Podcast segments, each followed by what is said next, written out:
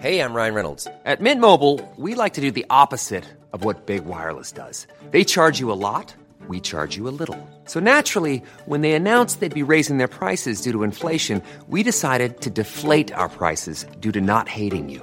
That's right. We're cutting the price of Mint Unlimited from $30 a month to just $15 a month. Give it a try at mintmobile.com slash switch. $45 upfront for three months plus taxes and fees. Promo rate for new customers for limited time. Unlimited more than 40 gigabytes per month. Slows. Full terms at mintmobile.com.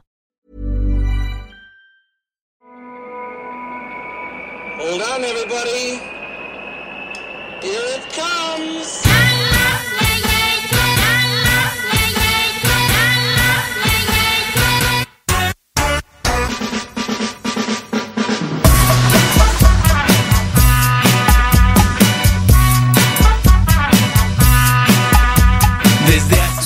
Le podcast des cyclistes aventuriers, épisode 112, ici Richard Delhomme.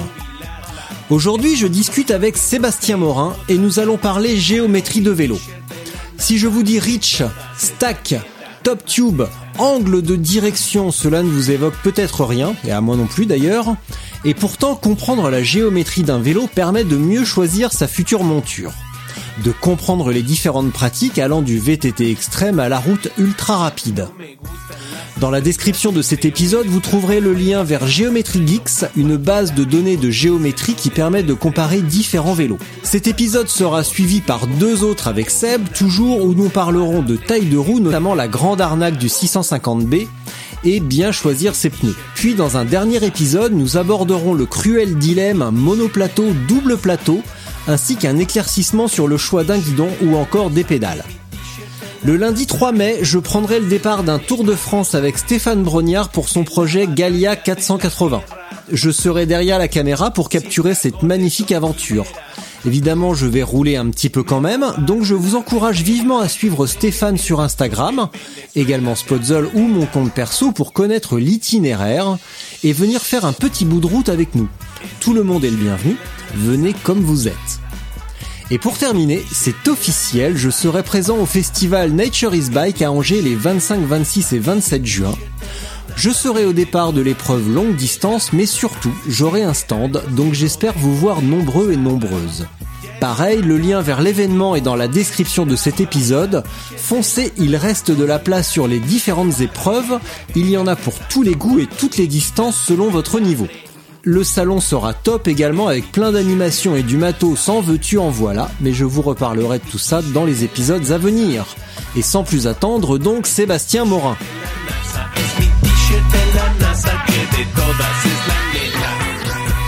Sébastien Morin, bonjour, est-ce que tu es prêt à parler géométrie des vélos? Plus exactement des gravels, des VTT et des vélos de route. en même temps, on a fait à peu près l'essentiel puisqu'on va pas parler de la géométrie d'un Vélib. Ouais, écoute, ça marche, oui, je suis prêt. Ouais, t'es prêt. Donc aujourd'hui, nous allons parler de géométrie. Et par géométrie, j'entends euh, démystifier un petit peu bah, tous les mots bizarres et compliqués que l'on voit rattachés à la géométrie d'un vélo, comme reach, stack, euh, pour les mots anglais, longueur de base ou angle de direction pour les trucs français. Mais pour moi et pour tous ceux qui écoutent et celles qui écoutent, de savoir décrypter une fiche technique d'un vélo. Et si l'on voit un vélo avec un angle de fourche de 71,5 degrés, est-ce que c'est mieux ou moins bien qu'un angle à 68 À quoi ça correspond? Et est-ce que ça correspond à ce que j'attends d'un vélo? À l'utilisation que je compte en avoir. Si je compte faire de la voie verte, euh, du gravel super méga engagé de sa race, euh, est-ce que ça va correspondre? Est-ce que parce qu'on m'a conseillé ce vélo sur un groupe divers en me disant moi j'ai roulé avec, pas de problème, je, conseille, mais est-ce que ça correspond vraiment à ce que j'en attends et à ce que, euh, à ce que je suis capable de faire? Être capable de décrypter ça. Jusque-là, est-ce que ça te parle? Est-ce que ça te paraît utile? Euh, déjà de tordre le cou à certaines idées reçues et de donner l'autonomie à chacun. En fait, tu viens de décrire un principe, euh, le principe de base, c'est-à-dire en fait essayer de mettre en relation euh, l'utilisation que l'on a de son vélo en fonction de sa pratique, euh, de tout ce qu'on fait, de toutes les caractéristiques qu'on peut voir partout sur des fiches descriptives de cadres, de vélo. donc c'est bien fait, en fait faire ce lien en se disant bah tiens moi j'ai euh, tel niveau de pratique, je, veux faire plutôt, enfin voilà, je, veux un vélo maniable ou je veux un vélo euh, avec euh, voilà telle caractéristique. Comment j'arrive à savoir et à me repérer dans ce que racontent les différents fabricants, de ce qu'on peut entendre à droite à gauche dans la presse, dans les magasins, etc. Mm. Donc c'est oui oui c'est super important parce que parce que c'est pas écrit euh, souvent dans euh, ce qu'on peut lire, euh, si ce n'est les tests de vélo. Mais après, voilà, ça n'engage que le, le rédacteur de l'article. En tout cas, c'est important de savoir soi-même décrypter tout ça. Donc, mm. Super sujet. Donc, si tu es d'accord, nous allons commencer par la longueur du tube supérieur. Ok. Donc, moi, si je prends une description euh, basique euh, qu'on trouve euh, aisément, cette dimension est la longueur entre l'axe de tube de direction et l'axe du tube de selle. il existe une longueur effective lorsque la mesure est prise. Nanani, nanana, nanana, nanana. Donc, à quoi ça correspond cette longueur du tube supérieur Donc, le, tube que l'on a direct entre les jambes qui, qui relie la tige de selle à la potence. C'est ça. Alors c'est ouais, c'est communément appelé le top tube. En fait, sur ce sur cette mesure-là, en fait, il y a deux mesures. Euh, historiquement, historiquement, il y en avait qu'une, c'est parce que en fait, euh, les, les, les, vélos avec des géométries anciennes avaient souvent un, un tube, un top tube euh, parfaitement horizontal. Désormais, il y a deux, euh, il y a deux mesures, mais celle que l'on prend euh, habituellement et qui, qui, qui, vaut comme référence, c'est la mesure du top tube effective. Pourquoi? Parce qu'elle est prise à l'horizontale et donc on n'a pas l'effet du sloping, voilà, du dessin du cadre qui influe sur euh, sur cette mesure. Voilà. Parce que si on prend le, le top, si on mesure uniquement le top tube, ça veut, ça veut pas forcément dire grand chose. Euh, pour les raisons là que je viens de citer, de, de sloping, euh, d'angle aussi euh, de tube de sel, voilà, donc plein de choses. Donc la mesure qu'il faut prendre, c'est la mesure du top tube effectif. Alors, euh, quel est son pour chaque détail On va donc on va l'expliquer. Mhm. Et on va euh, dire en quoi ça influe ou pas, enfin en quoi ça influe le, comportement d'un vélo. Là, en l'occurrence, le top tube. Alors le top tube, c'est c'est la, mesure euh, la, presque la plus importante en fait, en tout cas de le, c'est oui c'est de là qu'on part pour effectivement choisir par exemple la taille de son vélo. C'est la plus c'est la plus importante parce que en fait c'est ce qui fait qu'on va être plus ou moins allongé, plus ou moins bien sur son vélo euh, parce qu'on bien évidemment après on peut corriger avec des histoires de potence etc. Mais les géométries des vélos sont faites pour être euh, optimisées avec euh, quand même des standards euh, en termes de taille de composants, de périphériques. Hein, si je prends les selles, les reculs de selles ou les potences, donc choisir une bonne mesure de top tube effective va être déterminant sur la position que l'on va avoir sur son vélo c'est vraiment la, plus importante. Euh, tu dis la, taille du vélo. Moi, je pensais naïvement que c'était la hauteur du tube de sel qui déterminait la, taille d'un vélo. Alors, exactement, tu as raison, dans le sens où en fait, les fabricants de vélos euh, affichent les tailles de leurs vélos, en tout cas des cadres, euh, qui sont les valeurs de tube de sel. D'ailleurs, tube de sel virtuel souvent.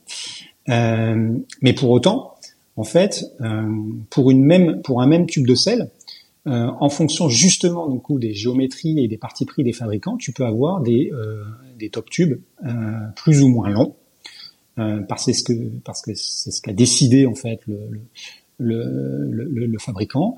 Et donc, il vaut mieux, à mon sens, moi, prendre partir de la longueur du top tube. Euh, un ou deux centimètres sur un tube de sel, tu arriveras toujours en fait à, à compenser avec ta tige de sel, hein, tout simplement. Mhm. Euh, sur le top tube, c'est un petit peu plus complexe que ça. Donc, euh, moi, je conseille toujours de, de, de s'attacher en premier lieu, euh, mais bon, on va voir, hein, pas uniquement ça, bien évidemment, c'est plus complexe, mais en tout cas, déterminer la bonne longueur de, de top tube.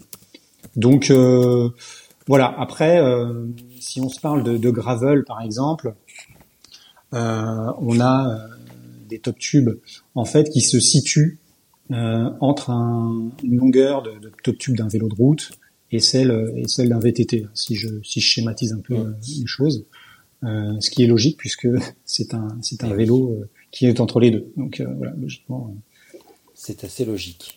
Euh, du coup, cette notion de, top tube et de longueur donc de tube de longueur de tube supérieure est rattachée à un mot anglais qui s'appelle le reach, donc R-E-A-C-H, euh, qui signifie euh, atteindre. là donc c'est ce qui va, c'est la longueur horizontale qui va rejoindre l'axe de pédalier à la douille de direction. Et justement, c'est ce qui va certainement influencer davantage le, bah, la notion de confort et de stabilité que l'on va avoir sur un vélo. Est-ce que c'est ça? Alors, stabilité, euh, pas, forcément, mais en tout cas, la, position de confort. Là, je viens de dire une bêtise. Voilà, la position de confort, oui, oui, mais la position en fait par rapport à ses préférences. Donc là, on attaque un petit peu plus déjà, en fait. Euh, une, une notion, oui, de, de, de préférence. Est-ce que je préfère avoir une position euh, plus ou moins sportive ou plus ou moins décontractée et confortable sur mon vélo? Donc le reach, effectivement, est une euh, déclinaison de la, de la longueur du, du top tube qui est, qui, est, qui est, très intéressante à regarder aussi quand on choisit euh, son vélo parce que c'est ce qui va déterminer si on a une position qui va être un peu plus sur l'avant ou aussi un petit peu plus un peu plus sur, sur l'arrière. On reviendra, c'est un peu comme l'angle du tube de salle d'ailleurs. Euh, voilà, parce que pour un même top tube, imaginons, pour un même, une même longueur de top tube, tu peux avoir deux reaches différents. Parce que, par exemple, un vélo sera plus euh, positionné euh, sur l'arrière ou pas. Voilà. Donc, euh, donc il faut aussi regarder cette notion-là de reach mmh. parce que voilà, elle est déterminante sur sur la position qu'on aura au final sur sur son vélo. Donc forcément, une position plus allongée sera plus typée course et une position, euh, un reach plus court indiquera une position légèrement plus relevée, donc plus confortable. Mais également, euh, un reach long ou un, top tube long n'est pas forcément synonyme de performance, c'est aussi synonyme de, longueur de vélo et de stabilité qui va induire une potence, une longueur de potence plus courte. Là, on peut voir, j'ai l'impression qu'il y a une tendance où les vélos sont un petit peu plus longs, mais les, potences sont euh, minuscules. Oui, alors c'est vrai que oui, forcément ça joue sur ces périphériques-là, mais à la fois le top tube effectif et le reach jouent. Alors majoritairement, encore une fois, c'est sur la position. Mais euh, donc on va y trouver en fait son compte en fonction de sa pratique. Mais là où en fait il y a un autre euh, critère qui intervient, c'est sur sa propre morphologie. Tu vois ce que je veux dire Parce que si on a un buste court, par exemple, euh, on aura plutôt tendance à préférer un vélo qui aura un reach court euh, pour pouvoir en fait euh, ne pas devoir compenser encore une fois avec les périphériques. Moi, c'est un conseil que je donne toujours, c'est de ne pas essayer de trop triturer une, géométrie d'un vélo avec des, des périphériques parce qu'ils sont pas là pour voilà pour compenser quoi que ce soit. Ils sont là pour aller de manière harmonieuse avec une avec une géométrie. Après, il y a des il y a des morphologie euh, personnelle qui des, fois nécessite ce, genre de choses. Quand on n'est pas dans une optique de, de se faire un vélo euh, sur mesure. Ce, ces deux notions-là euh, sont reliées à l'angle, donc à l'angle de la, hum, l'angle de la, Oh, je vais y arriver. L'angle de direction. Voilà, de direction, ouais. Voilà, qui est donc qui est. Euh, bah, est-ce que la fourche va être euh, penchée vers l'avant, enfin inclinée, enfin va partir plus vers l'avant, ou au contraire, au contraire, est-ce qu'on va avoir une, une fourche euh, qui se rapproche de la perpendiculaire au sol, ou bah, est-ce qu'elle part vraiment comme l'avant? Donc l'extrême, c'est de prendre un vélo de roue type contre-la-montre ou type classique printanière, super compact, où là, bah, la, la, la fourche va être très va se rapprocher de la perpendiculaire. Et l'extrême opposé c'est un vélo de descente où euh, on va quasiment avoir une chopper, une fourche type chopper à la Easy Rider. Euh, qu'est-ce qui change justement? C'est quoi la différence entre ces deux géométries radicalement opposées? Alors sur la fourche, euh, une des deux valeurs en fait qui, qui, influent sur le comportement du vélo, la première c'est l'angle de direction, donc c'est ce que tu évoquais. en fait, plus on va avoir un angle ouvert, euh, plus on va privilégier en fait la, la, la stabilité. Donc c'est ce qu'on trouve sur les VTT et de manière encore plus renforcée sur les, les, les pratiques euh, qu'on appelle gravity, euh, descente, enduro, etc. Euh, donc on, on, va on va favoriser. Donc si on cherche de la stabilité sur un vélo, et c'est d'ailleurs le cas aussi, euh, par exemple dans les vélos de gravel, par rapport au vélo de route, hein, j'entends bien, euh, on va avoir des angles un peu plus ouverts. Voilà. Donc angle ouvert, ça veut dire quoi? Ça veut dire des valeurs. Si je le traduis euh, Oui, en valeur. direct, ouais, en valeur, c'est des valeurs faibles. Hein, angle ouvert, ça veut dire valeur faible. Euh, et par contre, plus un angle est fermé, donc avec des valeurs plus hautes, plus on, a- on, on améliore en fait euh, la vivacité, la maniabilité euh, du vélo. Voilà, type euh, cyclocross, voilà, ou les, ou les vélos de route qui ont des ancres un peu plus fermées. Voilà. Donc, euh, donc voilà, mais c'est pas le seul. Alors c'est c'est pas le seul, c'est pas la seule donnée. Tu peux aussi prendre l'offset, ce qu'on appelle le déport de fourche. Euh, ça aussi, ça, ça, ça, ça, ça influe hein, aussi sur le sur le comportement du vélo. Après, euh, bon ça c'est pas c'est pas tant la, la géométrie euh, du cadre, c'est bien la géométrie de la fourche. hein. Les, les offsets de fourche, ils sont déterminés par le, le choix de la fourche. Donc c'est c'est annexe, mais ça peut jouer. Voilà, même si encore une fois, le- la majorité des fabricants euh, jouent finalement assez peu sur ce sur ce sujet-là euh, parce que c'est complexe, parce que je pense qu'une bonne partie des gens n'y connaissent rien, et puisque ça ne nécessite pas non plus. Voilà, donc il y a des déports de fourche qui sont plus ou moins standards en fonction des des types de pratiques. De, voilà, c'est-à-dire que si je si j'exprime un peu le truc, si on prend par exemple une fourche gravel, elles vont à peu près avoir toutes euh, le même le même déport. Toutes les fourches gravel du marché vont à peu près avoir toutes le même déport. Il n'y a pas une euh, il y a pas, je parle des productions de série. hein. Euh, il n'y a pas une grande variabilité de cette donnée-là. Mais en tout cas, c'est aussi un c'est aussi un critère qui peut qui peut faire varier la la, la, la géométrie, en tout cas la, sensibilité de son vélo. Alors, euh, juste pour étayer un petit peu avec des chiffres, là, j'étais en même temps que tu euh, que tu expliquais, euh, je suis allé chercher des chiffres chez une donc dans une marque, chez une marque. Euh, J'ai pris leur modèle haut de gamme descente. La l'angle de fourche est de 62 et demi. Donc on voit euh, visuellement, on voit que la fourche part carrément en avant. Et euh, Eh comme oui. je disais en rigolant, on dirait une euh, la moto de Easy Rider, tu vois, vraiment ça part en avant. Donc là, comme tu le disais, quand la, la fourche part en avant, euh, c'est une valeur faible. Donc faible, ça veut dire, on peut dire en dessous de 70 degrés. Et si par exemple je prends leur, si je prends le haut de gamme route de la même marque, j'ai pas choisi par hasard parce que je sais qu'ils ont trois excellents modèles dans dans dans leur dans leur gamme. Euh, là, le- l'angle de fourche est de 71,5. Plus le chiffre monte, plus le- la, la fourche se rapproche de la perpendiculaire.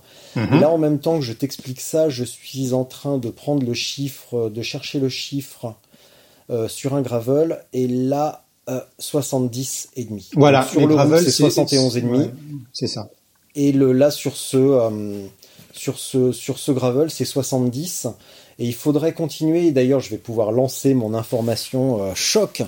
Euh, pour ceux qui ont envie, et pour toi, si tu ne connais pas, euh, pour comparer justement les géométries avec des informations utiles et pouvoir comparer justement, aller dans les extrêmes et voir à quoi ça, correspond, dans la prochaine newsletter, il y aura un outil qui s'appelle, bah, je sais plus comment il s'appelle, Bike Geocal ou euh, non Géométrie Geek, geeks.bike, qui permet de donc c'est une base de données de vélo, de géométrie de vélo, qui permet d'en choisir deux et de comparer. Et si on clique à un endroit ou à un autre, il va dire il est plus long ou plus court de temps, il est plus fermé de temps ou de temps. Donc ça permet d'aller dans des visuellement et après avec des chiffres précis, de, de comparer les vélos, de comparer les géométries des vélos pour, euh, pour comprendre un petit peu plus à quoi, euh, à quoi tout ça euh, correspond. Je te propose que, est-ce que tu vois quelque chose à ajouter? Non, bah écoute, non, je pense qu'on a fait le tour là sur. euh, En tout La cas, notion- ouais, ces critères-là. Hmm. Ouais, la notion de stack, donc qui est la distance entre l'axe de pédalier, l'axe du boîtier de pédalier et la ligne horizontale de la douille de direction. Je la répète lentement. C'est la Mhm. distance entre l'axe du boîtier de pédalier et la ligne horizontale de la douille de direction. Voilà. À, à quoi, ça sert, à quoi ça correspond et à quoi ça sert. Bon, voilà, euh, expli- expliquer simplement le stack. Voilà, s'il est élevé, euh, on aura un meilleur confort sur son vélo, tout simplement parce que voilà, c'est le vélo en fait, la douille de direction. Enfin, vous voyez, la douille de direction sera sera plus haute, donc on aura un, un cockpit. Hein, euh, euh, qui sera positionné plus haut. Donc c'est une valeur qu'on va privilégier plutôt haute par rapport à un autre modèle si on privilégie le confort. Voilà. D'accord. Donc du coup, euh, l'utilisation de l'outil que je viens de donner est super intéressante parce qu'on va pouvoir choisir différents vélos et comparer les valeurs. Parce Ouais, que quand on dit une valeur haute, une valeur basse, ok, super, mais par rapport à quoi et en référence à quoi? Donc euh, prendre des vélos extrêmes, entre guillemets, et après choisir, revenir à des vélos qui nous correspondent davantage. Parce que moi, il y a peu de chances que je roule un jour sur un DH, ou uniquement pour faire une blague à quelqu'un. Euh, c'est bien d'avoir ces valeurs extrêmes et après de revenir sur des valeurs, de, enfin, sur des vélos qui nous correspondent, tout simplement pour euh, pour trouver un entre deux et comprendre un petit peu ce qui se passe. Euh, donc Yes. le, le stack, c'est la hauteur du vélo, enfin le, la, la compacité du vélo et donc la hauteur.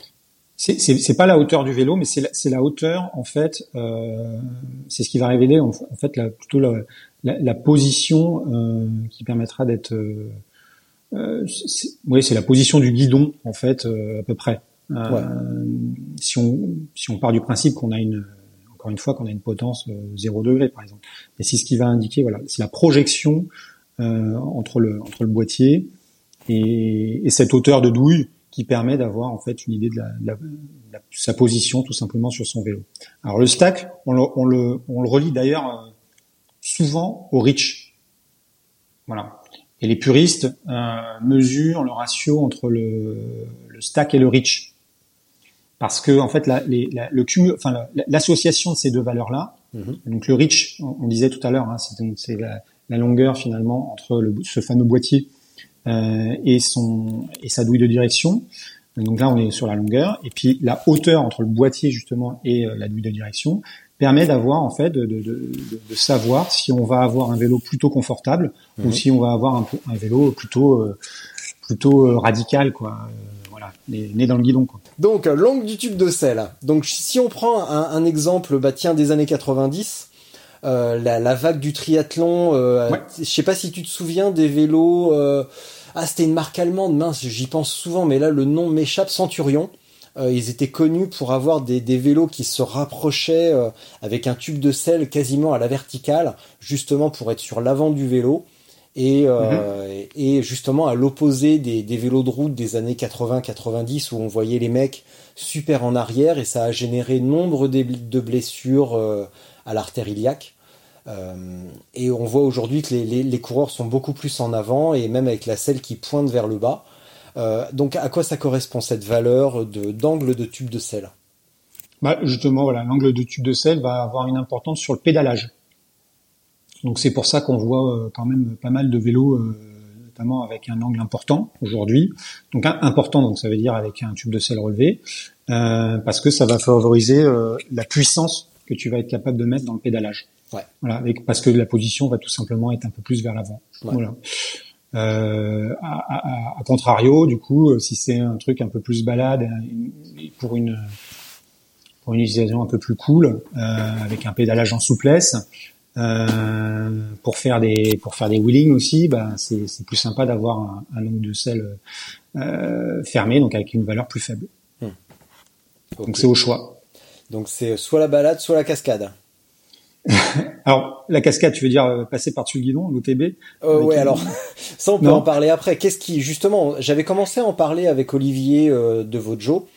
Euh, Les premières géométries euh, de VTT qui favorisaient justement ce passage par-dessus le guidon, le fameux OTB, over the bar. Euh, mais ça, on pourra, euh, on pourra en parler après. Euh, bah, je pense que c'est clair pour l'angle. Donc, plus c'est vertical, plus on va être sur l'avant du vélo et plus on va pouvoir appuyer, euh, ce qui Mm. caractérise une position euh, triathlon contre la montre, mais aussi avec un vélo euh, plus route où on va avancer la selle fortement. Euh, donc une, une position assez euh, assez race hein, quand même d'une d'une Ouais, manière ouais, en tout générale. cas, ouais, pro- propice en fait à la, à, à la puissance, hein, euh, même sans être forcément trop race, parce qu'encore une fois, comme tout ça, tu as vu, est imbriqué dans plein plein de valeurs. Oui. Tu peux très bien avoir en fait un angle de, de sel en fait qui va être avec une un, angle important, mais euh, parce que tu auras corrigé ta géométrie avec un stack, un reach et, et, et une douille de direction un peu haute, bon bah c'est pas pour ça que tu seras quand même le nez dans le guidon. C'est voilà, mais par contre, tu auras une puissance de pédalage qui sera optimisée euh, du fait de la valeur de ce, de ce euh, de cet angle de tube de sel. Alors, si on prend un exemple plutôt VTT, euh, cross-country, Ouais. qui est relié, euh, donc qui va être euh, et corrige-moi si je me trompe, le, le rapport, enfin le lien entre l'angle justement de ce, de ce tube de sel, également la longueur du vélo, euh, mais aussi la hauteur du boîtier de pédalier, où on voit actuellement que les vélos de cross-country, donc les VTT de cross-country, décidés, déci- euh, créés pour aller à la fois vite, mais aussi pour franchir, on voit que la, selle est vachement en avant. Euh, pourquoi? Est-ce que, parce que c'est, la, première fois que je suis monté sur sur sur un, un, vé- un vélo de ce type, j'ai eu beaucoup de mal à retrouver une position type que avec laquelle j'étais euh, à, laquelle j'étais habitué. Donc j'avais les jambes vachement vraiment fléchies. Si je voulais avoir les jambes plus tendues, euh, il fallait vraiment que je monte euh, la selle. Et là, on m'a conseillé hein, de d'avancer la selle pour pouvoir continuer à monter la selle et l'avancer justement. Et euh, parce que c'est c'est lié à la hauteur du pédalier, forcément. Alors, la, la hauteur du pédalier, en, en- en principe, non, puisque c'est en fait la, la valeur importante, c'est euh, en fait euh, euh, l'axe à la pédale jusqu'à la hauteur de, de ta selle. Donc ça, c'est Ouais. pour la bonne longueur, en fait, euh, euh, la bonne longueur de la hauteur de selle, tout simplement. Euh, non, mais par contre, euh, ce que tu décris là, en fait, c'est le phénomène. C'est-à-dire que plus tu vas monter, vu qu'il y a un angle sur la sur le tube de selle, plus tu vas euh, monter ta tige de selle, Mhm. plus tu vas reculer la selle. Donc c'est aussi euh, le phénomène, c'est pour ça que tu dois aussi oh, enfin avancer si tu n'es pas bien, si tu veux compenser ce, ce genre de choses, tu vas avancer ta selle pour pouvoir euh, conserver en fait euh, le, le bon équilibre entre euh, ta puissance, euh, la position qui doit être la tienne en fonction de ta morphologie, voilà. C'est Ouais. probablement pour ça que tu as ressenti ce truc-là. Et alors l'au- l'autre phénomène, euh, peut-être aussi, c'était c'était dû à ça sur ce. C'était un vélo de, c'était un VTT de XC, c'est ça? Ouais. Évoqué, là Ouais. Tu, Bah, tu en sais fait, lequel, les- tout le monde sait lequel c'était. Euh, ouais, ouais. Donc c'est les top tubes sont longs. Mais oui, c'est pour ça que je te dis, est-ce que la, la relation entre justement cet angle de, euh, de tige de selle, donc qui était vraiment vers l'arrière, qui m'obligeait à ramener la selle vers l'avant si je voulais, euh, en tout cas, continuer à toucher les pieds au sol, euh, également avec donc le, boîtier de pédalier qui était légèrement surélevé pour le franchissement, qui obligeait à monter la tige de selle, euh, plus que de raison. Donc j'étais encore plus en arrière, donc ramenage de selle vers l'avant, mais aussi un, bah, sur celui-là en tout cas une longueur, une longueur de, de tube de, de, de tube supérieur euh, qui se traduisait par une potence euh, hyper courte. Il y avait Hyper même courte, quasiment ouais. pas de potence quoi. C'était le guidon était quasiment fixé sur l'axe, euh, l'axe de douille. Ouais, ouais, mais ça, c'est- ça c'est une vraie, euh, ça c'est une vraie tendance en fait hein, euh, sur euh, le VTT et euh, on va y venir sur le gravel puisqu'il y a des modèles qui sont en train de venir dans, dans ce, dans ce, sur ce terrain-là, euh, ce qu'on appelle les forward géométries, euh, avec des top tubes longs et des, va- et des valeurs de potence euh, faibles. Euh, mais ça, effectivement, si par contre euh, c'est ce que tu as décrit comme phénomène, c'est si tu as un angle de 7 qui te qui t'amène vers l'arrière, euh, du coup, euh, voilà, euh, tu es obligé à un moment donné de compenser. faut faire attention, en tout cas, à ça. Euh, c'est pour ça que dans ce type de géométrie, c'est mieux, je pense, hein, euh, voilà, ça n'engage que moi, mais d'avoir un angle de tube de 7 qui soit pas, qui soit pas, euh, qui soit important, en tout cas. Euh, voilà, pour conserver en fait quand même une voilà une, une position de pédalage qui soit la plus euh, la plus optimale possible. Voilà. Et après, dans le VTT, euh, chose que tu as expérimenté, c'est que euh, la hauteur euh, du boîtier de pédalier, elle est importante, beaucoup plus importante que sur un vélo de route, beaucoup plus importante que sur un gravel. Euh, pour plein de raisons. Pour euh, conserver effectivement une capacité en franchissement euh, euh, qui soit euh, qui soit euh, voilà suffisamment importante pour pas avoir les manivelles qui tapent tout le temps et te, en tout cas créer des, des, des, des situations de danger. Et puis aussi pour conserver en fait une une, une ligne horizontale on va dire visuelle avec l'axe des roues et comme aujourd'hui les VTT sont en 29 pouces donc forcément les, les les hauteurs de boîtier de pédalier ont eu tendance à, à augmenter, Hmm. tout simplement. Euh, bah, on y reviendra un petit peu sur cette. Attends, je vais la noter tout de suite, cette géométrie. tac. Hop, évolution. Tac, voilà. Parce que forcément, on va parler d'évolution euh, des géométries et qu'on va parler euh, des, des, de l'évolution des gravels, on va se demander si on va prendre plus de la route ou du VTT. Et je pense que la question, elle est déjà toute répandue. Oui. j'aime bien, j'aime bien prendre ce genre de phrase. Ça marche. Euh, on va parler maintenant de longueur des bases arrière. Donc, quand on regarde son vélo, eh ben, il y a le tube de selle et bah il y a le, le, les bases arrière, donc là où sont fixés, euh, bah, là, où ce qu'on frôle avec notre talon lorsque lorsque l'on pédale. Ça c'est la base arrière. Euh, à quoi ça à quoi ça correspond À quoi ça sert Plus ou moins long À quoi ça sert? Alors. Euh, longueur des bases. Euh, donc ça va influer en fait euh, sur euh, le, le, côté dynamique du vélo. Mmh. Euh, mais aussi euh, sur euh, la, la, traction, la capacité en fait hein, vraiment à pouvoir, par exemple, rester assis sur son vélo, quelles que soient les conditions du terrain.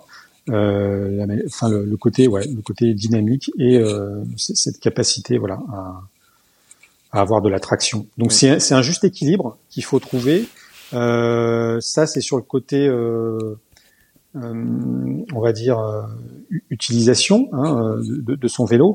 Mais attention, les longueurs des bases aussi, elles, elles subissent de, de, de, fortes contraintes juste d'un point de vue conception de la géométrie, parce que les, les, les, fabricants doivent composer aussi avec les tailles, les, les diamètres de roues. Euh, et puis euh, voilà, et puis la, la, la, largeur des sections.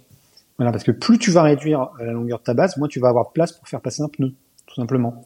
Ou alors il va falloir euh, développer euh, des, des, des, stratagèmes pour pouvoir finalement avoir des bases plus, quand même assez larges, tout en gardant une longueur de base relativement courte. Donc ça, c'est vraiment ce, ce, ce, petit tube là du cadre. Euh, c'est souvent, euh, j'ai l'impression, euh, voilà, une espèce de de, enfin, c'est un, un, domaine où les, les, les fabricants de, de, vélos, les cadreurs, se creusent un peu la tête pour pouvoir déterminer le, le, le, le, bon équilibre entre la longueur qui doit euh, euh, générer de, de la vivacité du vélo, d'avoir un, un, arrière du vélo qui soit qui soit vif, euh, si parce que c'est généralement les gens aiment ça. Euh, sur des vélos de voyage, par exemple, les bases elles sont démesurément longues. Euh, alors aussi parce que généralement on y met des porte-bagages, donc euh, si on veut pas avoir euh, les, les, talons qui touchent les sacoches, euh, forcément il faut que ce soit un arrière long, mais ça favorise aussi la, la, la stabilité tout simplement du vélo. Mm. Donc longueur de base va influer sur la vivacité et sur la stabilité aussi du vélo, la, la traction. Euh, l'attraction, soyons un petit peu plus euh, précis là-dedans. Donc l'attraction, c'est euh, en côte la capacité ou pas de garder le contact, de garder le contact avec le, entre le pneu et le terrain. C'est ça, exactement. Voilà. si, si, si tu as des bases plutôt longues, tu vas favoriser en fait l'attraction puisque tu vas avoir le pneu qui va être reculé par rapport à fait à ton vélo. Tu vas avoir une, aussi une stabilité plus importante, donc ça va favoriser ça. voilà. Si on parle de, de de côte à fort, pourcentage avec un terrain euh, fortement dégradé, par exemple. D'accord. Alors que si tu as un, un, arrière hyper ramassé, euh, forcément, bah voilà, ça va être un petit peu plus compliqué à, à manœuvrer. Est-ce que euh, l'apparition sur les VTT des suspensions arrière a favorisé le mmh. raccourcissement des bases, en justement en ayant cette euh, cette traction, euh, ce maintien du contact au sol euh, grâce à la suspension qui va coller le pneu euh, au sol. Est-ce que ça a permis de raccourcir le tube, enfin ce tube-là, pour donner un vélo un petit peu plus vif, donc perdre virtuellement la traction en ayant un triangle arrière plus court, mais compensé par la suspension Ouais, c'est ça. Oui. D'ailleurs, c'est pour c'est pour cette raison d'ailleurs qu'on remarque sur des VTT cross country 29 pouces, ils ont des bases, enfin relativement courtes parce que par rapport à ce qu'étaient euh, les VTT euh, auparavant, ou même un gravel. Hein. On, on, est sur des valeurs à peu près similaires, quoi, alors que les, le diamètre des roues euh, bah, n'est pas le même. Hein. Mm. Voilà, donc on peut s'interroger, mais forcément, euh, alors soit on est sur des vélos destinés à la performance pure et dure, hein, type VTT cross country, donc on va rechercher en fait le, le c'est le côté, c'est la vivacité, la, euh, qui va qui va prendre le dessus dans les dans les dans les critères de, de décision sur la conception d'un cadre, ou alors c'est ce que tu viens de dire, c'est parce que effectivement il y aura des artifices de suspension qui permettront euh, au vélo de coller au terrain, Mm. et donc on est on n'a pas besoin euh, de, de de rallonger les bases. Euh, pour euh, pour augmenter euh, voilà cette euh, cette euh, cette traction, cette capacité voilà à toujours avoir le le pneu en contact avec le sol. D'accord. Euh, donc, ce qui signifie qu'une suspension n'est pas là que pour amortir les gros chocs, elle est là aussi pour maintenir le pneu au sol, comme un peu comme Ah, sur bah, une sûr. voiture en fait. Bien sûr, ben, bien sûr. Oui, c'est d'ailleurs ce qu'on demande à une à une, à une suspension. Euh, si tu enfin euh, su- sur une sur une côte par exemple, si on prend pas le- uniquement le, le, le, le- le schéma, en fait, le- le- l'exemple de tiens, j'ai un, un VTT suspendu et en descente ça va super. Rien que d'une côte avec un, un parcours très très cassant, euh, bah, tu t'aperçois qu'avec une suspension que euh, bah, tu grimpes beaucoup plus vite, tout simplement parce que ton, ton, le, le- le- les pneus sont euh, systématiquement en contact toujours avec le sol, quelle que, quelle que soit la vitesse. Donc, euh, en tout cas, une fois, si, enfin, si, tant est que les suspensions soient bien réglées. évidemment. Oui, ça c'est un autre problème. Euh, Bon alors, du coup, si on fait une synthèse un petit peu euh, de tout ça, qu'est-ce qui différencie euh, si on prend euh, la longueur du top tube, donc du, du tube horizontal, ou en- qui est censé être du, du tube supérieur plus exactement, parce qu'il est, ça fait bien longtemps qu'il est plus horizontal, euh, sauf sur les sauf sur les randonneuses vintage. Qu'est-ce qui différencie sur quelques points précis, comme le tube supérieur, l'angle de selle, l'angle de tube de selle, l'angle de fourche, pardon, l'angle de tube de selle et les bases? Qu'est-ce qui différencie un VTT euh, type euh, cross-country randonnée d'un gravel, euh, disons, utilisation qu'on pourrait entre guillemets qualifier de normal, donc des chemins sans, sans engagement particulier, d'un vélo de route, ou qui lui va être exclusivement sur le, sur le bitume. Qu'est-ce qui va différencier ces trois vélos? Alors, sur Histoire- la partie, et, et même on pourrait rajouter un cyclocross, tu l'as compris, pour tordre le cou au cliché du euh, un gravel c'est un vélo de route ou un cyclocross avec des gros pneus, un gravel c'est un VTT avec un guidon de route. Est-ce que c'est vrai Oui. ou est-ce qu'il y a quand même quelques subtilités si on reste dans une pratique, euh, euh, une pratique majoritaire, sans aller dans une pratique trop extrême? Ok. Euh, sur la partie euh, différence cyclocross, c'est un, c'est un voilà, c'est enfin un gravel, c'est un V- c'est un cyclocross avec des gros pneus. J'y répondrai juste après. Je vais juste du coup euh, euh, les, les différences euh, sur ces trois trois types de vélos euh, sur le tube de selle, enfin sur pardon, sur le top tube pardon, euh, entre vélo de route gravel et, et VTT, on, on, on va partir. Le vélo de route, c'est le vélo qui aura le, to- le, le top tube le plus court. Ensuite vient le gravel. Ensuite vient le VTT. D'accord? Je te, je te coupe Euh. juste un instant. Est-ce que t'es es en train de trifouiller un petit morceau de papier ou un crayon, un truc? Non, pas du tout. Non, parce que ça, ça, ça grésille un tout petit peu. On dirait que tu, euh, que tu, euh, que tu manipules quelque chose avec tes mains. Ah non. Non, Écoute, pas du euh, tout. non. Bon, ben, je tu l'entends toujours ou pas là Ah, mais je t'entends à la perfection, mais il y a un petit grésillement, tout simplement. Bon, bah, écoute, ça doit être sur la ligne, mais non, non, il y a absolument aucun bruit euh, parasite. D'accord. Donc sur la valeur du top tube. Donc voilà, un gravel va se situer voilà, entre, un, entre un vélo de route et, et, un, et un VTT, très logiquement. Et, sur les autres valeurs que tu indiquais, donc c'est un angle de direction ou angle de tube de selle. Après, en- entre VTT et gravel, il y a, finalement euh, assez peu de différence. Euh, voilà. En fonction des vélos, il peut y en avoir, mais si je reste euh, assez global et assez général, il y a assez peu de différence. C'est un petit peu différent sur euh, sur un vélo de route qui va avoir des angles euh, voilà différents de, de- du gravel et euh, et du euh, et d'un- VTT. Mais comme il y a d'autres valeurs qui jouent, euh, et c'est en ça que je, vais venir en fait à la réponse en fait aussi avec euh, non, pour insérer euh, le cyclocross, c'est que euh, on l'a vu, il y a, il y a plein d'autres valeurs d'une géométrie qui jouent, comme le stack, Mm. comme la longueur de fourche, comme le déport de fourche. Donc c'est faux de croire qu'un gravel c'est un cyclocross avec des gros pneus. Donc si c'était aussi simple, euh, bien évidemment que plein de, de constructeurs l'auraient fait. Bon, certains l'ont fait, mais euh, Euh, Ça, c'est ça pas sera forcément du, ça sera l'objet de l'épisode sur l'arnaque des 650B. Putain, je viens de lâcher le, je viens de lâcher le morceau mince. teasing, teasing, teasing. Mais euh, non, c'est plus complexe que ça. Mais c'est vrai que bon, certains sont peut-être allés à la facilité en dupliquant des géométries et en juste en élargissant les bases et avec une fourche un peu plus euh, un peu plus généreuse au niveau de la clearance. Mais bon, voilà, dans la majorité des cas, c'est quand même euh, des géométries quand même un peu plus étudiées que ça.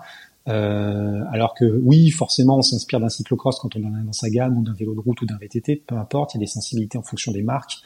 Euh, ça aussi, c'est vrai. Mm. Euh, mais en tout cas, euh, donc non, euh, un gravel n'est pas un cyclocross avec euh, avec euh, avec des bases plus larges et avec une fourche aussi plus large. Euh, de au même titre que euh, un gravel n'est pas un VTT euh, avec un guidon tordu, comme aussi on peut le voir quand on voit, quand on a affaire à des gravels qui désormais offrent des grosses clearances, euh, capables de mettre des, des roues euh, 29 pouces de VTT. Euh, je peux t'assurer que si tu mettais un guidon euh, gravel sur un VTT aujourd'hui moderne, bah ça le ferait pas du tout, tout simplement. Pourquoi? Alors, avant de répondre Bah, à pas- cette question, est-ce ouais, que tu ouais, peux ouais. euh, donner la définition de clearance? Parce que euh, c'est un terme clearance. anglais et tout le monde n'est pas censé le connaître. Ouais, clearance en fait c'est l'écart, euh, c'est euh, la largeur entre les bases ou entre euh, le, le- la, la fourche. Euh, voilà, tout simplement. C'est- la place pour le pneu. Ouais, c'est l'espace qu'on a pour euh, faire passer tel ou tel pneu, plus ou moins Mm, large. mm, mm. Exactement. Voilà. Est-ce que, question complètement naïve, mais qu'on est tous tentés de se poser, euh, s'il reste, euh, si notre vélo est indiqué pour 38-40 mm euh, Mm. et qu'on se rend compte qu'on a la place de lui mettre du 42, est-ce que c'est une bonne idée ou est-ce que c'est une fausse bonne idée? Oui, c'est une bonne idée. Si tant est en fait que tu prends pas de risque pour pour ton cadre, si si si tu juges personnellement qu'il reste suffisamment de place parce que le, le fabricant a été plutôt plutôt on va dire euh, c'est pas pessimiste le ouais mais il a été timide sur le sur le il a pas pris de risque tu vois Ouais. euh, bah vas-y il y a y a aucun souci euh, par contre si tu sens que déjà 38 40 il a été un peu optimiste euh, bah faut pas le faire parce que parce que tu risques euh, voilà en roulant euh, que ce soit sur le sec ou sur soit en conditions humides tu risques d'abîmer le, le vélo quoi le cadre ou la fourche bah, Surtout en mouillant, euh, surtout, surtout en mouillant, surtout en mouillé, euh, sur, sur terrain humide. Euh, Mm. la, boue, la boue s'accumule, donc si euh, bah déjà ça donne un risque de, de, de trop accumuler et de bloquer la roue, et puis en plus euh, bah, si ça s'accumule, ça va frotter et ça on va on va endommager le cadre, donc c'est quand même bien bien dommage. exactement Voilà. Du coup, ça nous ramène à ce que tu affirmais. Est-ce qu'on a fait le tour? Donc la clearance c'est bon. Qu'est-ce que tu voulais ajouter après? Bon, on, là, on a, je pense qu'on a rien. Enfin, après, tu me diras, mais je pense qu'on a à peu près abordé toutes les euh, différentes, euh, les différents segments qui sont utilisés dans la définition d'une géométrie. Mm. Euh, voilà. Donc, oui, effectivement, tu voulais que je précise pourquoi en fait on peut pas mettre un guidon tordu sur un VTT. voilà, ça y est, ça Bah, tout m'était- ça simplement, m'avait en échappé. Voilà. Euh, bah, je vais te prendre un exemple. Ouais. Un gravel en taille M, par exemple, euh, généralement, le top tube fait, le top tube effectif, hein, fait généralement entre, euh, allez, on va dire 540 et 560 euh, de long, euh, Ouais. millimètres, un millimètre de long, ça s'exprime en millimètres. Si tu prends un VTT en taille M, on va être sur une valeur, euh, là aussi il y a des grosses différences entre les marques, mais bon, on va prendre on va- une espèce de moyenne, euh, on va être au-delà de 600 millimètres. Mm. Donc euh, tu rajoutes 5 cm. Donc tu, tu, auras un vélo 5 cm plus long, à taille comparable pour toi. Euh, et donc si tu euh, donc ces géométries là de, de VTT, elles sont faites pour être utilisées avec un cintre euh, plat, cintre droit en tout cas. Il peut être relevé, mais en tout cas voilà. Mais si tu ajoutes un guidon, un gravel, un cintre gravel, tu vas avancer énormément euh, la position euh, de tes mains. Donc ça ça colle pas. Parce que comme tu rajoutes 5 cm, euh, ça ne collera vraiment pas du tout. Tu seras à mort allongé sur le vélo. Donc euh, ces transformations que l'on peut voir de VTT moderne en gravel, je, je, je pense que c'est pas forcément une très bonne idée.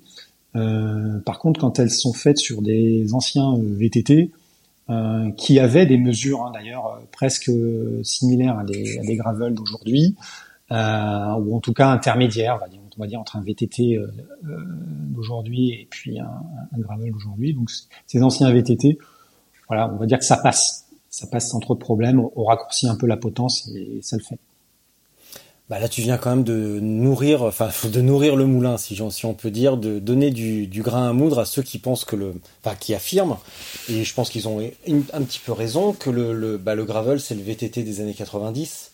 Euh, ça veut dire que si on prend un VTT euh, de ces années-là, on va, tu viens de le dire, on va avoir une géométrie similaire, mais on va pas avoir la magie euh, des 29 pouces des roues en 29. On va rester sur des 650, donc des 26.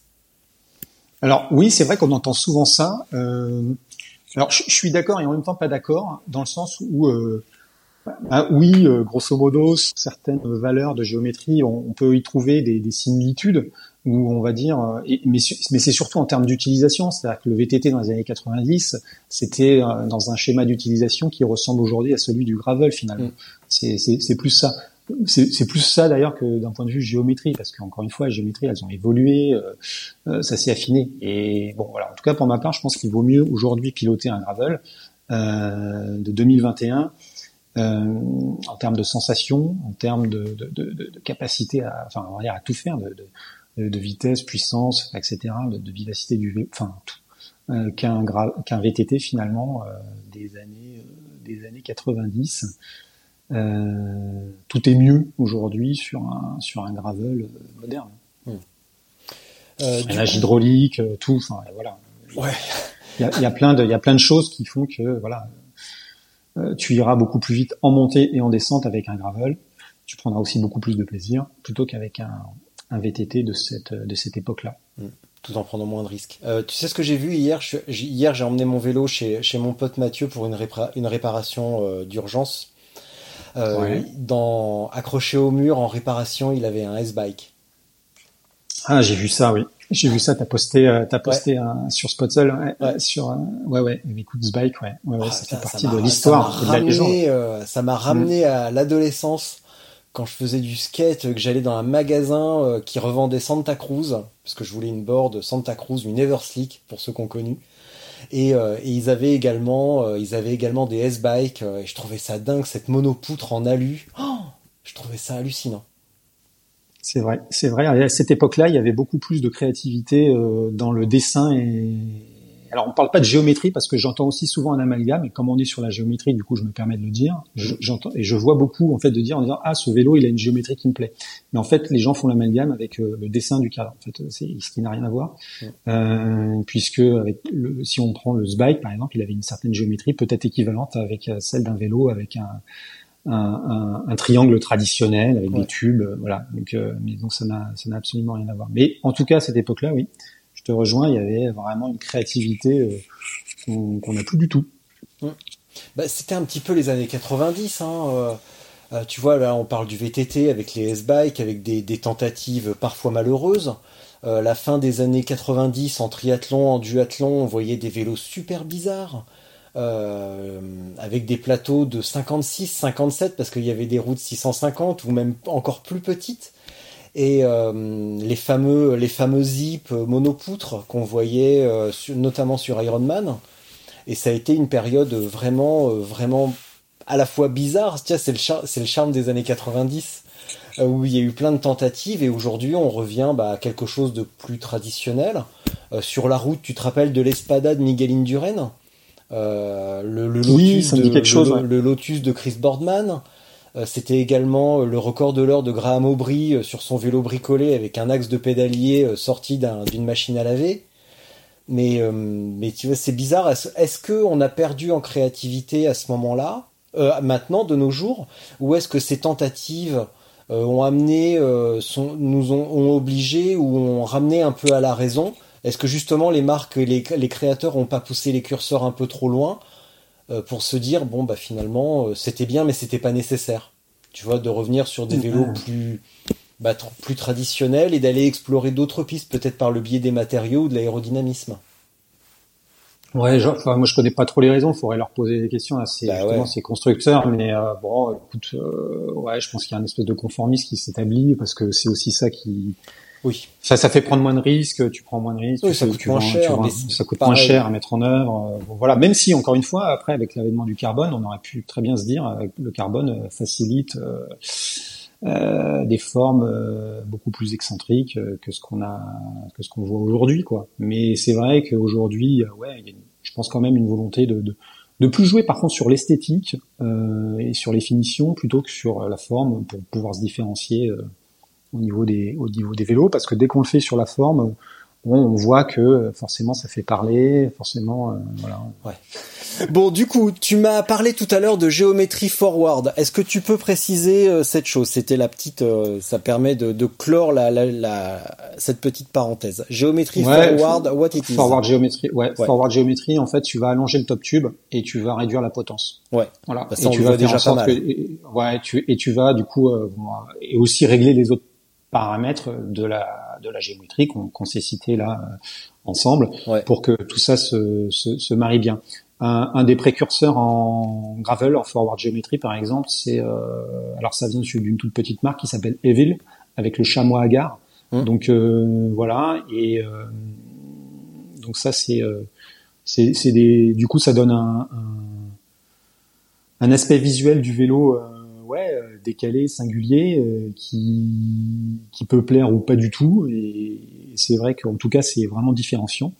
Mais euh, je pense qu'on va venir avec euh, avec des choses, euh, ouais, des, des, des, dessins un peu comme ça, parce que euh, alors là, si je, si je parle juste du gravel, par exemple, il, en tout cas, il, se dessine quand même des géométries qui vont être, on va, on va, scinder le gravel probablement avec des géométries plus adaptées, on va dire à de l'équilibre entre route et et la piste et le tout terrain, et puis créer aussi des vélos euh, qui euh, soit euh, nettement plus orienté tout terrain, mmh. par exemple. Et c'est ces vélos-là plus orientés tout terrain, je pense, qui adopteront ces, ces forward géométrie, voilà, avec un top tube un peu plus long.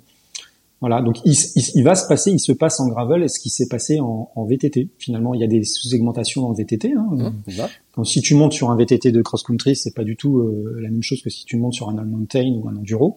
Bon, ben, en gravel, euh, compte tenu euh, de euh, des différentes pratiques, euh, voilà, des puis voilà, ouais, des, des différents terrains, des différents terrains, des différentes utilisations, des différentes sensibilités voilà, des personnes. Ben, je, je trouve que c'est normal qu'il y ait de la place pour voilà avoir ces ces différences de géométrie, y compris au niveau du gravel. Et c'est pour ça qu'il n'y a pas qu'une seule vérité vraie.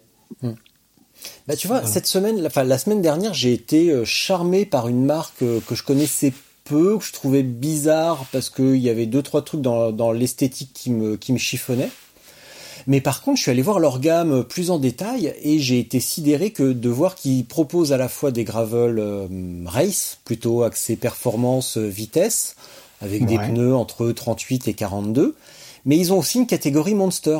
Et j'ai trouvé que c'était vraiment une très très bonne initiative d'avoir euh, cette différence euh, entre un vélo qui va être destiné à aller vite sur un terrain euh, facile, si on peut dire, et avoir ce vélo euh, donc qu'on qualifie de monster cross avec des gros pneus, avec un monoplateau minuscule, euh, qui est lui plutôt destiné à un usage montagnard ou en tout cas un terrain cassant.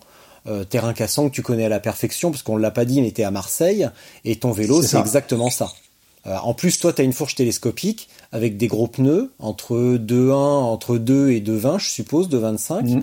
et une fourche télescopique et un mini petit plateau, parce que bah, toi, t'es pas dans un terrain où on envoie du steak dans les chemins à 40 à l'heure.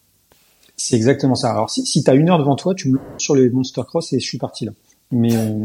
bah, le, ça, alors, je te l'ai dit, je pars trois semaines avec le avec le, le avec le père Brognard. Donc je sais pas comment je vais m'organiser sur les épisodes. C'est pour ça que je t'ai proposé qu'on fasse une série, euh, une série spéciale Sébastien Morin. Et euh, moi j'en suis ravi parce que justement je trouve que c'est hyper intéressant de parler aussi du Monster. Euh, on voit yes. plein on voit plein d'épreuves qui seraient tout à fait adaptées à un Monster et qui euh, couperaient court aux discussions. Qu'est-ce que je mets comme pneu sur mon vélo? Eh ben tu mets du gros. Voilà. Exactement. Donc et on alors... en parlera. Voilà, mais en tout cas, juste voilà un petit passage sur Monster et pour revenir à la géométrie, parce qu'on parlait de géométrie des gravel, mais y compris sur les Monster Cross, euh, qui sont en gros schématiquement c'est un gravel euh, voilà, avec euh, avec des gros pneus. Si je vraiment je je, ouais, tu je, vulgarise le, le, je schématise et je vulgarise le truc, mais même à l'intérieur de ce de cette niche, ce que sont les Monster Cross, tu vas tu vas tu vas en fait se dessinent déjà deux deux types d'approches. Euh, soit d'avoir en fait un gravel, on va dire traditionnel, où on a juste en fait entre guillemets écarter les bases et avec une fourche qui permet d'avoir une très grosse clearance. Donc et donc on va pouvoir mettre des monstres. Alors ça c'est plus des monster cross souvent qui seront jusqu'à 29,29 par 2.1 ou du 650 par 2.4. Il y a pas mal de productions US qui arrivent avec ce format-là et aux US le 650 par 2.4 plaît beaucoup dans les monster cross. Euh, ou alors carrément tu passes euh, en monster cross dit on appelle ça les, les, les euh, drop par mountain bike. Euh, donc en fait un VTT adapté en fait à un, un guidon gravel, un drop mmh. bar et donc là, c'est vraiment un vélo qui ressemble comme deux gouttes d'eau à, un VTT, sauf qu'encore une fois, je le répète, on a raccourci euh, le top tube mmh. euh, parce qu'on parce qu'on n'est pas des chimpanzés ni des orang-outans et que euh, il faut pas attraper le cintre euh, voilà à 3 km de la selle. Donc euh, voilà, c'est c'est deux types de d'approche pour les monster cross. Donc soit en fait un monster cross qui tire plus vers le gravel. Euh, si je donne un exemple, par exemple, euh, d'une production, ça va être le, le Rodeo Labs Flanimal 5 est un euh, voilà peut avoir cette configuration là et donc c'est un on peut le, très bien le monter en gravel classique mais en, en, monster cross avec ce, ce genre de, de, de, pneumatique. Mais ça reste quand même un gravel avec une géométrie gravel traditionnelle. Ou alors on a un monster cross encore plus alternatif. Euh, et on a euh, voilà quelque chose qui ressemble un tout petit peu plus à, un VTT. Voilà. Et donc moi je suis content, j'ai les deux. bah oui. Donc euh, je, je, en fait finalement je, je, en fait je suis en train de me rendre compte que je, je, fais que du Monster Cross. Et t'es t'es t'es enfin ça, ça, change quoi d'être à Marseille pour toi dans, dans ta pratique? Parce qu'avant t'étais dans le dans le 95 euh, t'allais plutôt euh, dans la forêt euh, faire du, du petit sentier mignon et aujourd'hui tu te retrouves dans la caillasse. où est-ce que tu prends tu, tu prends plus de plaisir maintenant ou tu regrettes un peu la sensation de vitesse que tu avais avant? Alors moi je regrette non, je regrette pas parce que comme je viens du VTT, on va dire que je retrouve euh, plus de sensations ici et un, et, un, et un, terrain qui me qui me séduit euh, un peu plus euh, mm. compte tenu de mes origines VTT. Donc voilà, je suis complètement à l'aise, j'adore mais par contre, effectivement, au niveau du matériel, euh, tu es obligé de revoir ta copie parce mm. que parce que tu peux pas, euh, tu, tu voilà, enfin tu peux pas, euh, tu peux pas continuer à prendre du plaisir avec un gravel, euh, avec des gros développements et puis euh, du 700 par 38 ici. C'est pas, voilà, c'est sauf si t'aimes la marche à pied. Ça... Ouais, voilà, sauf si il fallait choisir, fallait choisir avant quand même. Et, et, puis et puis être sur les freins en descente, euh, voilà, et te faire secouer, mais voilà, c'est pas c'est pas ce que j'aime en tout cas moi. Mais donc du coup voilà, c'est ce genre de ouais, comme quoi le, terrain aussi, fait, tu l'as dit tout à l'heure d'ailleurs, le terrain est, fait, est, prépondérant aussi dans le choix de son matériel. En plus de sa morphologie, en plus de enfin, plein plein plein de trucs. Donc c'est ça qui est riche d'ailleurs. C'est ça qui est génial, mais c'est ça aussi qui est, euh, et je le comprends, et j'ai mis du temps, et tu le sais parfaitement, et c'est pour ça que j'ai introduit l'épisode de cette manière-là. Euh, tu sais parfaitement dans quel état d'esprit euh, j'ai euh, j'ai découvert le gravel et dans comment je comment je m'y suis mis et toutes les erreurs que j'ai pu commettre. Euh, c'est, c'est, merci pour ce petit rire narquois. Bravo, ça veut, ça veut dire que, mais qu'il est con, mais qu'il est con. mais non, mais non, mais non. Mais c'est, il faut apprendre. Il faut mais je, le, je, le, je le vis bien aujourd'hui, mais c'est aussi à la limite, j'en suis très, je suis très content d'être passé par là parce que ça me permet de vulgariser et de d'expliquer, euh, d'expliquer par quoi je suis passé pour arriver à ce à ce raisonnement aujourd'hui et raisonnement d'aujourd'hui qui va certainement évoluer et peut-être que dans six mois, un an, il aura radicalement changé et que je dirais bon, je vous ai dit ça, mais c'est peut-être pas si vrai que ça. Peut-être que j'avais tort, peut-être que j'avais raison. On verra. C'est ça, c'est c'est ça qui est génial. Euh, c'est que, d'ailleurs, je sais plus ce que je voulais dire.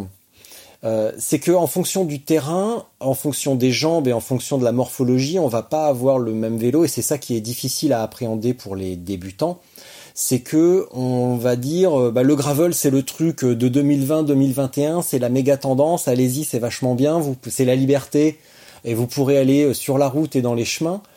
Mais selon l'endroit où on est, si on est à La Rochelle, à Lille, à Strasbourg, à Dunkerque ou ailleurs, ça va pas être tout à fait pareil. Et si on s'adresse à un routier euh, épuisé par la route et les automobilistes ou un VTTiste chevronné qui a envie de retrouver un peu de vitesse et qui trouve que les VTT actuels sont devenus un petit peu chiants à force de pouvoir passer partout mais pas vite, en tout cas sur le roulant, euh, ça va être difficile de, de tracer des lignes euh, générales et c'est ce que l'on voit beaucoup sur les réseaux sociaux, c'est que tout est simplifié, schématisé à l'extrême et réduit à la voix de celui qui écrit euh, en, disant euh, bah moi je suis content de ce vélo, je te le conseille, je suis content de ce pneu là, je te le conseille, en ne sachant mm. rien du niveau de la personne, rien de son euh, de ses capacités physiques, rien de sa morphologie et rien du terrain et de la, du lieu où il habite. dire je, te je, te conseille le bah le Niner suspendu, je te le conseille, il est vachement bien avec ces pneus là. bah ouais, d'accord, mais j'habite au fond de l'Oklahoma, c'est plat comme la main euh, bah non, c'est pas une super idée. Euh, par contre, chez toi, euh, chez toi à Marseille, bah, ça commence à être une bonne idée. Encore que, faudra attendre encore un petit peu pour que ce soit vraiment une très bonne idée et qu'il ait perdu 2-3 kilos, comme comme moi d'ailleurs. le vélo et moi, on a tous les deux 2-3 kilos à perdre, donc c'est un fait qu'on se complète parfaitement. Et pareil pour un autre, tu vois, si je prends le Spediverge S-Works, bah, chez moi à Chartres, ça sera pas mal. Euh, à Dunkerque, ça sera certainement génial, mais chez toi, ça risque de pas être si magique que ça. Bah en fait oui chez, chez moi c'est pas ce sera un super bon vélo mais mais oui c'est pas le, probablement le, le, setting le plus adapté ici euh, voilà mais encore une fois c'est enfin, faut pas faut pas euh, s'économiser la découverte des besoins tout dépend aussi euh, de la personne de ses mm. préférences de ses sensations je pense qu'il faut être hyper en fait à, à l'écoute aussi de ses propres sensations donc je suis un peu euh, je vais un peu me contredire par rapport à ce que je disais tout à l'heure, mais c'est-à-dire que, tu vois, je vais te prendre un exemple. Euh, il, y a, y a, y a quelques il y a quelques semaines, j'ai fait une sortie en groupe avec euh, voilà euh, dans ce, ce, ce, beau massif de l'Étoile que qu'on l'on a à Marseille mmh. et qui est un terrain hyper exigeant. Euh, et pour autant, en fait, donc moi je suis à peu près convaincu qu'il faut quand même adapter le matériel, donc avoir des plus gros pneus, enfin il y, a, des petits développements. Et pour autant, il y avait des gens en fait qui n'étaient pas du tout dans ce schéma-là. Et et bah tout s'est bien passé, tout va bien, tout le monde prend du plaisir. Hmm. Donc euh, après voilà, faut aussi être à l'écoute euh, de ses sensations et et il se passe euh, voilà, c'est que c'est pas c'est pas complètement rédhibitoire et ça n'empêche pas, c'est pas parce qu'on n'a pas le setting optimal que on peut pas prendre du plaisir, qu'il se passera vraiment des choses incroyables. Voilà, mais ça je le dis, je le dis vraiment sur le gravel. Par exemple, je dirais enduro ou en DH sur le VTT, parce que si demain tu te pointes avec un avec un VTT de cross country sur ce genre de truc, euh, euh, potentiellement pour toi il peut vraiment se passer des choses euh, pas très sympas. Mais en gravel non. Donc euh, voilà, donc il faut prendre du recul, deux pas de recul. Oui. Aussi, il faut pas, faut pas non euh, plus tomber dans la dictature du euh, le gravel, c'est, c'est, c'est pas tomber dans le vice qu'on essaye de dénoncer, euh, de, de, de mettre tout dans le même sac et de dire bah faut des gros pneus, faut machin, faut ci, faut ça, et si t'as pas ça, tu vas galérer. Euh, on s'est croisé cet été sur une épreuve, nos vélos étaient radicalement différents, euh, et pourtant on a tous les deux un très bon souvenir de cette épreuve. Donc c'est ça alors que bah, ton vélo était beaucoup plus large, long, stable, etc., confortable que le mien. Moi, je me suis pointé dans les cailloux lausérois avec mes 40 mm. Et bah, ce qui m'a embêté, c'est les, barrières à vaches. Mais sinon, les pneus, ça m'a pas gêné. Mmh, ça a été. Mmh. Mais bon, il y a aussi, il faut quand même. Mais parce que t'as as, as, la forme aussi, tu vois. ça aussi, ça joue. Alors c'est très gentil et je te remercie pour ce compliment, mais à ce moment-là, je ne l'avais pas. La force, la forme est, est apparue plus tard dans l'automne j'étais, euh, je vais pas, je vais pas, raconter le détail, mais j'avais du poids en trop et j'avais pas roulé suffisamment avant la Lozère, donc non, j'étais pas en forme et j'avais trop alourdi mon vélo. J'avais emmené trop de bazar superficiel, pensant en avoir besoin, et comme dit Sam de la French Divide, si tu penses en avoir besoin, ne l'emmène pas, c'est certainement en trop. J'ai une dernière euh, question, euh, l'évolution des géométries gravel. Tu y as un petit peu répondu et je pense que tout le monde l'a compris mais ça fait du bien quand même de préciser.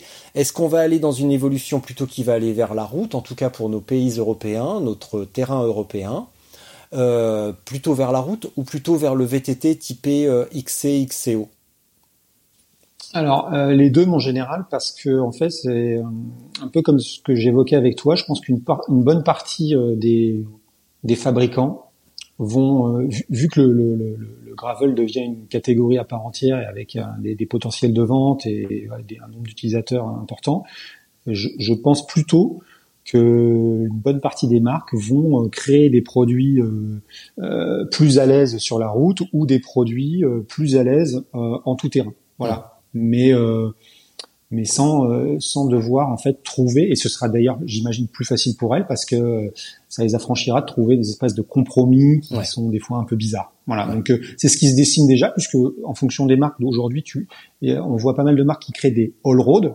Donc all road, ça veut dire un vélo euh, autant capable sur la route que sur les chemins.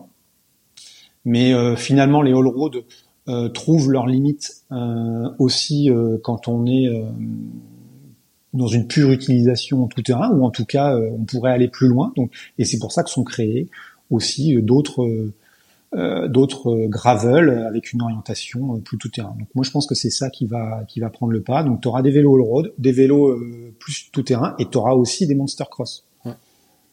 Donc la difficulté pour les hum, pour les utilisateurs, parce que tout ça, ça va demander quand même une certaine dose. Bon, après, je suis en train de, de, de dire une énorme bêtise et je vais au, je vais au bout de ma réflexion.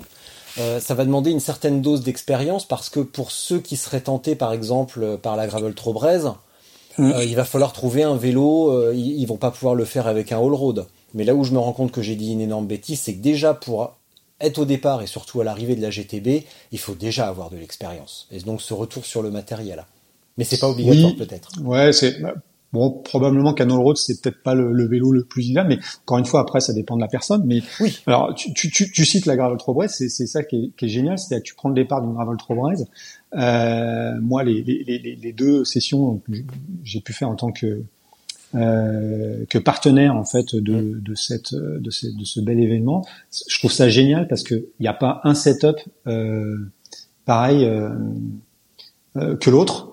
Euh, et c'est ça qui fait la richesse de ce type de, donc c'est pour ça que ça veut dire qu'il n'y a pas aussi une unique solution parce que tu as des as des gars qui sont en, en VTT euh, rigide, tu as des gars qui sont en VTT avec une suspension à l'avant, tu as des t'as des gens avec des monster cross, tu as des gens avec des gravel euh, classiques, complètement classiques. Et donc donc voilà. Donc ça, ça, veut dire que voilà, il n'y a pas il a pas une solution unique mais euh, en tout cas, euh, que euh, on peut avoir un vélo euh, qui soit autant efficace, mais ça dépend aussi de, la personne qui le, qui le pilote. Bon. Donc ça revient au pilote. Ok. on va s'arrêter là pour la géométrie, si tu es d'accord. Euh, et, on remettra le couvert euh, donc pour l'épisode suivant où on va parler euh, de taille de roue et de manière un peu provocante de l'énorme, selon moi, l'énorme arnaque du 650B et je compte sur toi pour nuancer un petit peu l'âpreté de mes propos. Et, et voilà. Mais bon, si on fait pas un peu de Ah, j'aurais du mal parce que je suis d'accord avec toi. je plaisante. Mais putain, mais, t'es un, un, traître. Hein. Je compte sur toi pour amener un petit peu de rigueur dans cette baraque et toi, tu viens de dire, ah, je suis d'accord avec toi. Ah bah, d'accord. je plaisante parce que je roule en 605 la majorité du temps, mais moi en, plus gros. Oui, mais tu vas expliquer euh, pourquoi, pourquoi. Je, t'expliquerai ça. Justement, le cap à partir duquel le 650 devient intéressant et pourquoi tu es d'accord avec moi quand on dit que c'est une arnaque si c'est uniquement pour mettre du 45-47. Voilà. Il faudra que tu invites René Hers, par contre, à ce, à ce, à cette interview. Bah parce ouais, il parle, il, parle que anglais, le Yann. Hein. Il parle qu'anglais, merde. Ouais, ouais, ouais. il, dira il dira l'inverse. Bah ouais, mais alors qui a raison, qui a tort? Parce qu'on pourrait dire, euh, ouais, mais euh, bon, René Hers... Euh, et c'est vrai qu'il a des bons arguments. J'ai écouté un épisode où il parle, donc, donc le, c'est un podcast qui s'appelle The Gravel Ride, qui est très très bien, que je t'avais partagé déjà, parce qu'il y avait une super interview de Stephen, Stephen Fitzgerald, donc le fondateur de, de, Rodeo Labs, que j'avais trouvé vraiment passionnante sur la conception et l'évolution d'une à la fois la, conception d'un vélo en partant d'un modèle générique chinois et le développement d'une marque via les réseaux sociaux, j'avais trouvé ça fascinant. Euh, mais pour Yann Hein, donc qui est intervenu dans ce truc, comment c'est là où c'est difficile, c'est que lui va avoir une opinion radicalement différente, mais peut-être d'un point de vue purement pneumatique. Là, on parle de la relation entre une taille de roue, une taille de pneumatique, et la, entre guillemets la fainéantise des marques à sortir des géométries adaptées. On est d'accord. La, la fainéantise On est d'accord et que les le- contraintes, le- les ouais, contraintes ouais, ouais, économiques. Exactement. C'est-à-dire que, ouais, ouais, tu, mais tu viens de citer le truc, c'est-à-dire que, en fait, euh, tout ça est imbriqué. C'est-à-dire, tu, tu dois pas, en fait, euh, uniquement euh, appréhender euh, la, la dimension ou la section d'un pneu euh, de, de sans, sans évoquer la roue et sans évoquer, enfin, la, la jante, enfin, la roue complète, et sans évoquer aussi la géométrie du vélo dans lequel euh, ça va être utilisé, tout ça. Bien sûr. Bien. Bon, bref. Eh bien, ça va être un bon épisode. Donc, euh, j'ai hâte que l'on en parle.